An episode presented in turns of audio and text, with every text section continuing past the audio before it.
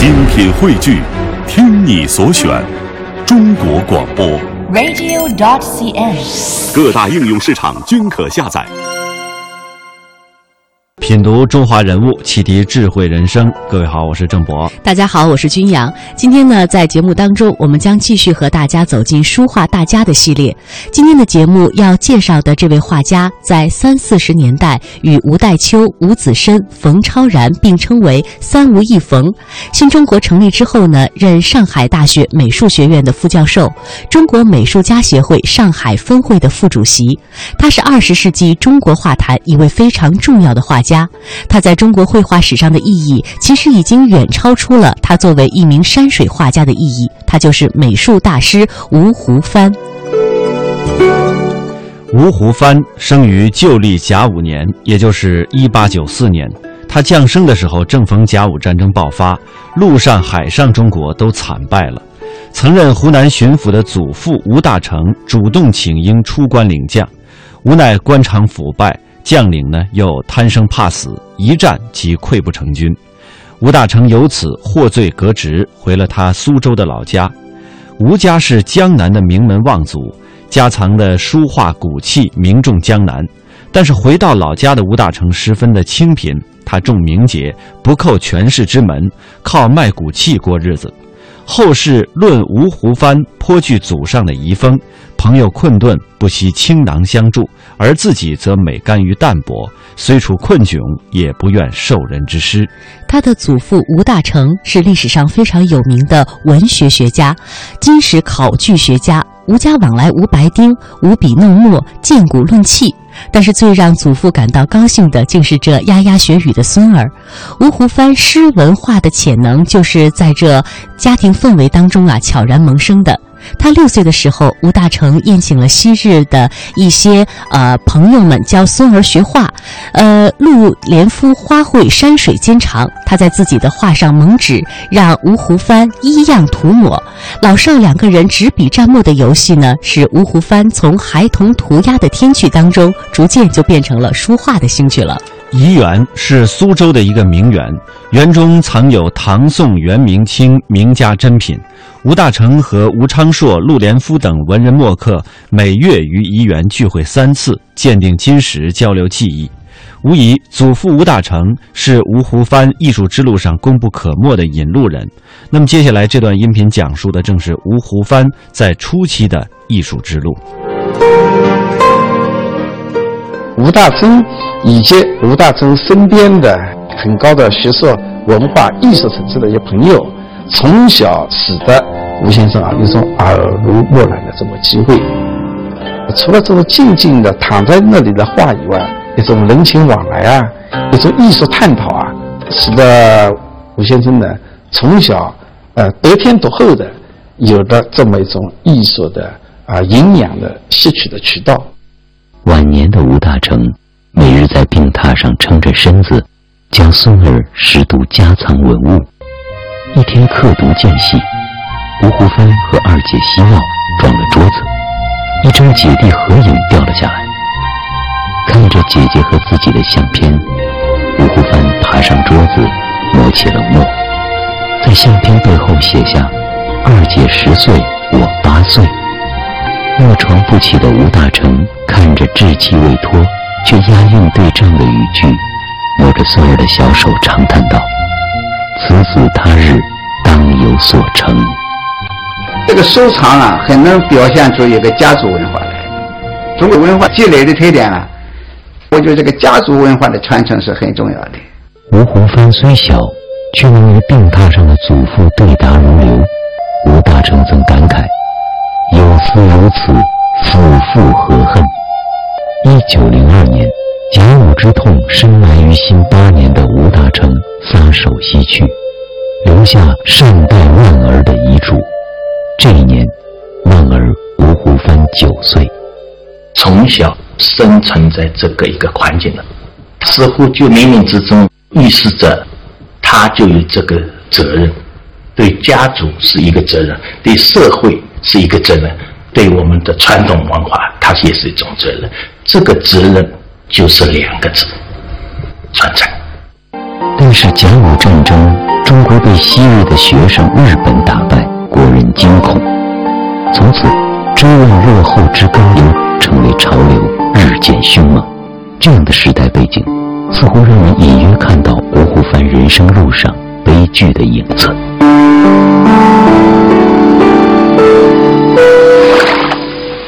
十三岁那年，吴湖帆进入苏州的草桥学社，学校以新式教学为主，开放而生气勃勃。学生们课余时间结社办报、写诗作画，关心时局，谈论心事。在这身心俱爽环境里，吴湖帆得到了与家庭传统不同的时代熏陶，也结交了不少今后人生的好友，如叶圣陶、顾颉刚。杨文良、郑义梅、王伯祥等。一九一一年，十八岁的吴湖帆从苏州草桥中学毕业。虽然辛亥革命成功，但中国并没有因此走上富强的道路。随着民主呼声的高涨，西学东渐的深入，中国画坛也出现了深刻裂变。传统的中国画被视作守旧的象征。康有为提出。中国画应该灭亡，更多的人用创新的名义，以所谓洋为中用改造中国画。五四以来，许许多多的画家都在追求一种新的东西，把那种中国画的以前的以为是陈旧的东西加以批判、加以抵制。吴湖帆在这种氛围之下能不为所动？祖父遗下的收藏，一幅画，他都临摹了数十遍，每临一次都要反复推敲，将原稿与摹本悬在一起，细心体察，稍有所悟，又继续练二遍、三遍。临摹在解放后往往被被认为是不好的事情，不创造。但是中国的画传承下来靠的是临摹，而且靠着临摹，我们才对传统中国画有深入的理解。像吴祖芳也是一辈子临摹，但是他从临摹临摹他出来了，然后有了自己个性，这就是一流画家。人物穿越时空，人生启迪智慧，人文润泽心灵，人性彰显力量。香港之声，中华人物，为你细数那些被历史记住的名字。吴湖帆常于笔闲之际饱览唐宋名家的诗词。如果说王维的艺术是画中有诗，那后来竟有人称吴湖帆是画中有词，特别是有婉约派的词意。他用其雅秀锋利的画风别开画坛的面目。上个世纪三四十年代，吴湖帆以其出神入化、游刃有余的笔下功夫，成为了海上画坛的一代宗师。他的美景书屋是当时江浙一带。影响最大的艺术沙龙，几乎当时著名的书画、词曲、博古奇异的十贤雅士都曾经出入其中。他的青绿山水画堪称一绝，不但青而厚，色彩极为丰富，线条非常的飘逸，于刚健之中有婀娜呃之态，因而呢，吴湖帆开拓了前人未有之境，所以呢，成为了中国绘画史旷古今世的绝唱。而另一幅画叫《渔浦桃花》，是吴湖帆在青绿山水画的又一幅代表作。这幅画描绘的是江南三月秀丽明媚的人间盛景。春日江南芳草鲜美，莺歌燕舞，桃花红映面，三三两两的渔舟荡漾在万顷碧波之间，令人不由得想起了陶渊明的《桃花源记》当中，呃所描绘的理想的境界。它的构图采用的是平远之法，可以看得出来，自以董源、巨然为代表的江南画派。而在画法上，在《鱼浦桃花》当中，主要吸收综合了董源、巨然、黄公望诸家之法。这些画法呢，来自董源的《潇湘图》《下山图》《下山口带渡图》，巨然的《秋山问道图》《从岩从树图》，特别是黄公望的《富春山居图》。这些作品，吴湖帆在民国时期基本上都已经看过，而《富春山居图》的残卷是吴湖帆在美景书屋于一九三六年入藏的重要秘籍之一。他本人曾多次对之临摹。从这幅图当中，我们可以看得出吴福藩对于黄公望的心印之深。不过呢，和黄公望的皴法相比，他们又有着一些微妙的差异。比如说，黄公望的用笔虚灵松动，而吴湖帆呢，在灵动的基础之上，则较之趋之为坚挺和硬实。这些都和吴师法唐寅有着极大的关系。而在实际上，这也是吴湖帆在继承传统的时候的一大贡献及特色。对于古画的临摹学习，始终贯穿了吴湖帆的绘画生涯。在他六十一岁的时候，他拖着老迈多病的身躯，临摹了元人黄公望的《富春山居图》长卷。接下来呢，我们通过研究他的专家以及他弟子的一些讲述，我们来了解一下吴湖帆的艺术特色和在绘画之路上的故事。吴老师啊，他喜欢读书，外面不大出去的，看书、写词，啊，就是在家里可以。或或研究画。好友张大千曾劝他，应多游名山大川，扩眼界，助丘壑。吴湖帆则笑对：“吾多是唐宋以来之名画，丘壑正多，取之不尽，用之不竭也，何必徒劳两脚也？”他每天写的，每天这个八九点的钟起来以后，他基本上要写的。先两个重点，两个重点。钱庸是著名的书画鉴定家，他早年留学日本，学的是经济学，是吴湖帆将他带入书画鉴赏领域，并促成他与自己外甥女的一段姻缘。他有好奇心，以三岁半日说去游山玩水，但是他看见了人家的画，看见人家画的，你还看。他我讲，你要看画，你要看到骨子里，其实就是看到你构成，好好的构成，还有歪有歪的构成，都不能放松，一放松就完了。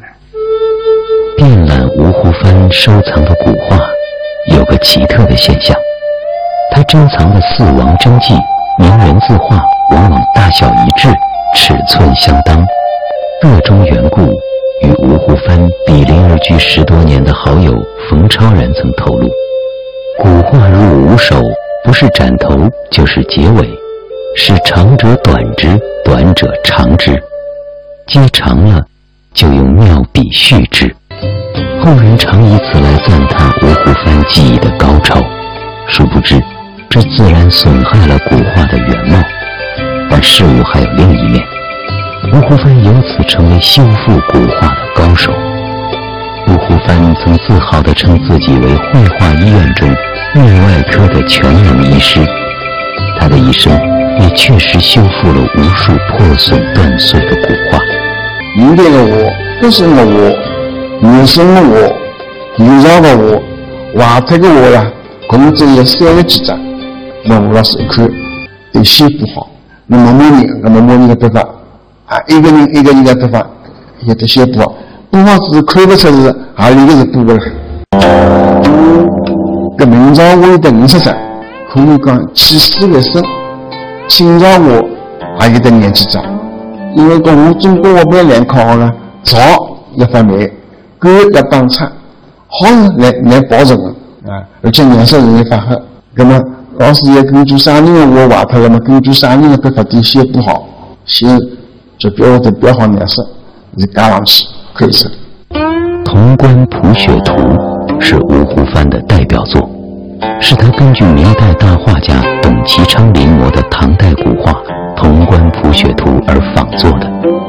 画上吴湖帆题有一词：“唐人画几无真迹，君百年将失破，幸有《潼关普雪图》，香光传写扬声笔。”星光是董其昌的字，吴湖帆一生崇敬董其昌，他还是顺着这个文脉，顺着这个中国画发展的一个足迹往上摸索，顺着四王往上走以后，他首先就发觉了在这里有一个很关键的一个一个人物，就是董其昌。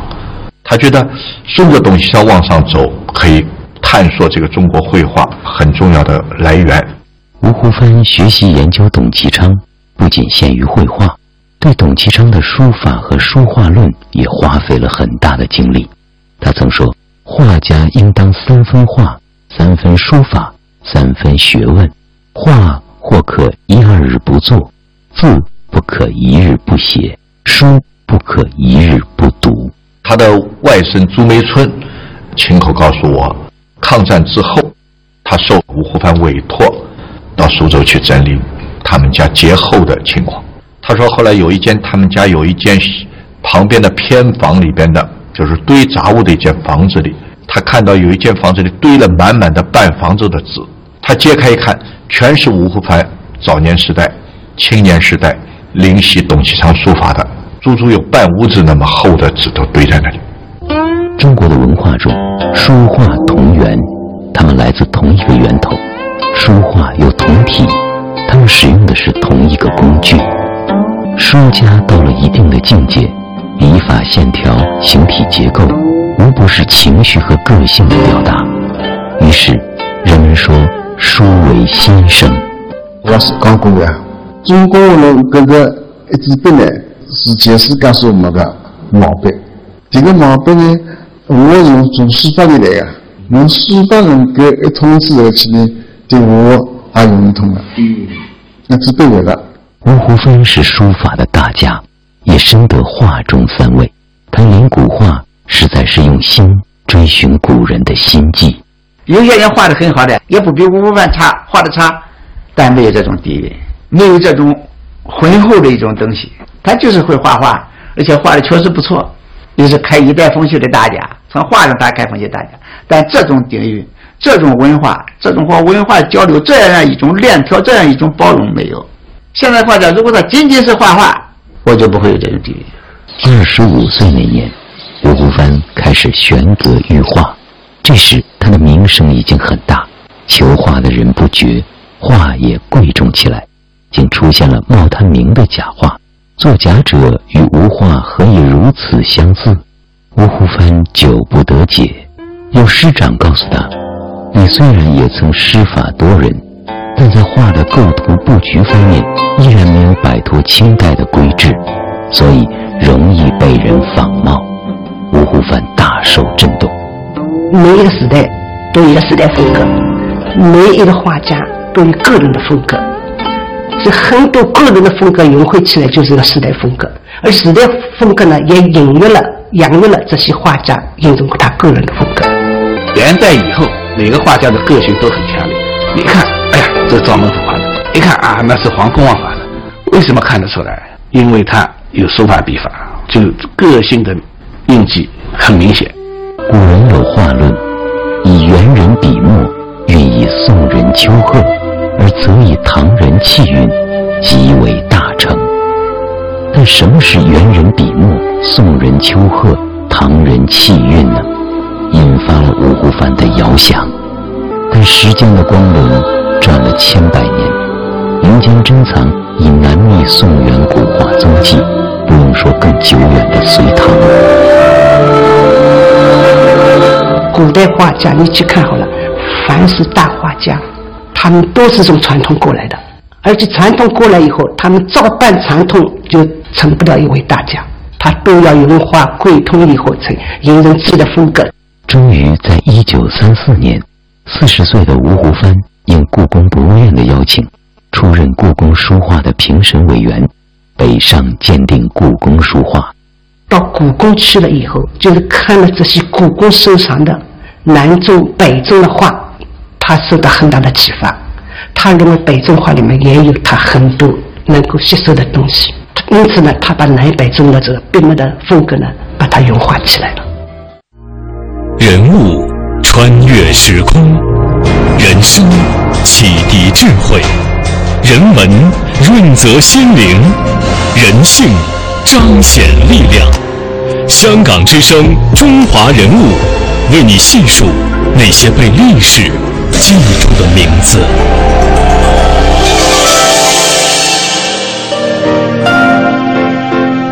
吴湖帆的原配夫人叫潘静书，呃，非常的娴静文气。她擅长诗词，又擅长丹青绘事。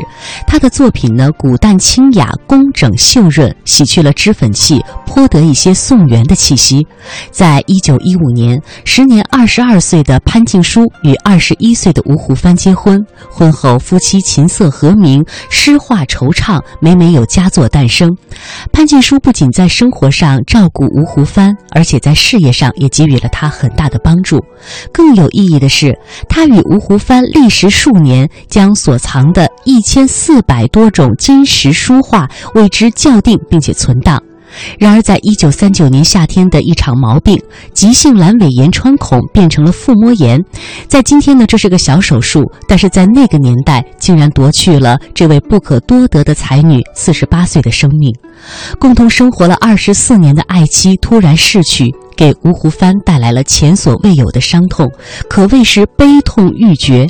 他先后作词十多首，曾以“愿天上神仙似人间，再蒙他生白头如雨”之愿，深切地怀念妻子，并且更名为倩，字号是倩安，亲自撰写了故妻潘夫人墓状，还特地请沪上一百二十多位名家正稿编成了《绿地池塘草》，以此纪念。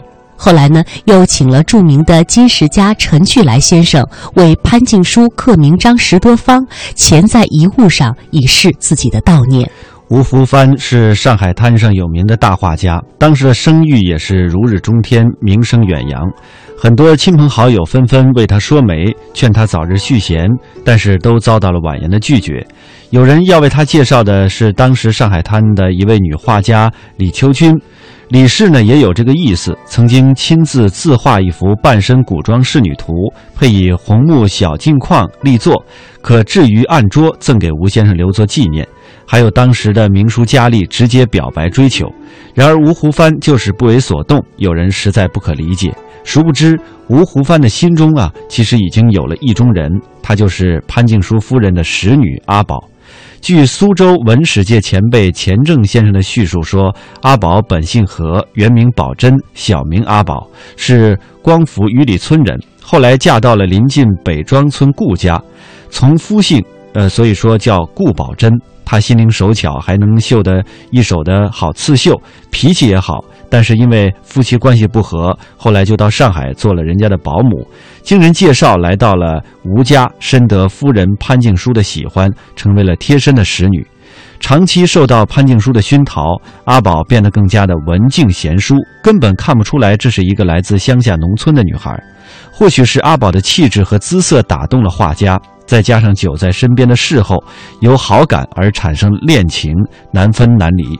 在一九四二年。由吴湖帆的二姐吴慧晶正式向诸友宣布，将阿宝收为，呃，收房为续弦。吴湖帆属马，当年四十九虚岁；阿宝属龙，是年二十七虚岁，两人相差了二十二岁。在婚后，吴湖帆和阿宝夫妻恩爱。吴湖帆兼宝珍之名太俗，于是呢就把这个宝珍之名改为了鲍珍。夫妻恩爱，以诗画传递真情。在抗日战争胜利之后，吴湖帆和顾宝珍在上海南京路上的金门饭店补办了结婚的仪式。然而，在吴湖帆的艺术生涯当中啊，在他画风成熟之际，他到故宫故宫呢去鉴赏历代收藏的名迹。当然，这也是吴湖帆在艺术生涯的一个重要际遇。他由此呢就突破了明清的遗韵，走向了中国绘画艺术宫殿的深处。接下来，我们来听听吴湖帆在绘画界的艺术成就。他用南宋的笔墨改造了。北宗的风格，又用北宗的这种笔墨融汇到南方南画上面去，因此呢，它的笔墨呢更加厚重、更加有力、更加苍劲。中国画的标准是：第一是能品，就是你能画，你能把什么都画下，叫能品；第二叫神品，就画像了以后，这个对象的精神的东西，你都能把它表现出来，叫神品；第三一种叫意品，飘逸的意。意品呢，就是。把自己全身心的、自己的情绪、自己的心境、自己所要表露的东西都放进去，这个综合画的三个平画的三个层次。那画家其实要以画为主，那吴湖帆就他就是要把画的复杂性、绘画的因素重新提起来。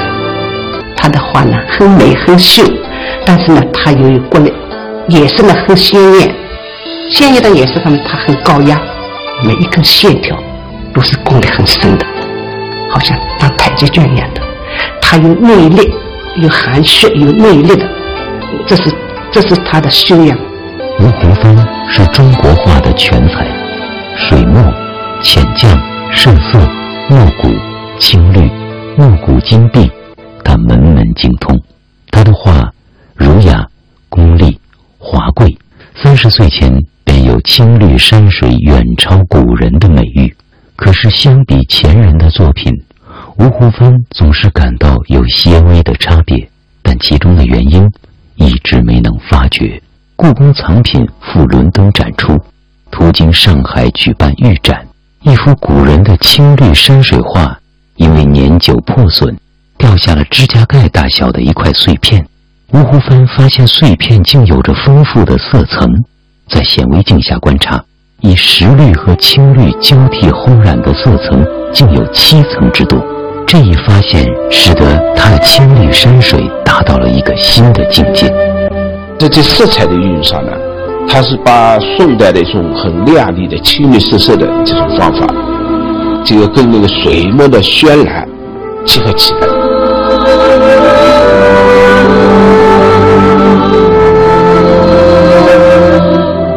分的山水画创作突破了自清以来日益僵化的山水画程式，他不带偏见，多方汲取，千年之灿烂，他广采博取，积蓄深发，终于成为那个时代最发光华的画家。这个诗学东渐，有种喷溅，新潮风起云涌。但是吴先生呢，他用自己的艺术实践来证实，中国画，它不仅在传统延续到他那时代是辉煌的，中国画是有出路的，中国画是可以取得新的学术成就的，它是在这个时代当中一个传承之这就是今天中华人物为您介绍的美术大师吴湖帆。欢迎各位在每天晚上的七点三十分收听中华人物节目的重播。我们的首播时间是每天上午的九点三十分。明天我们再会。明天再会。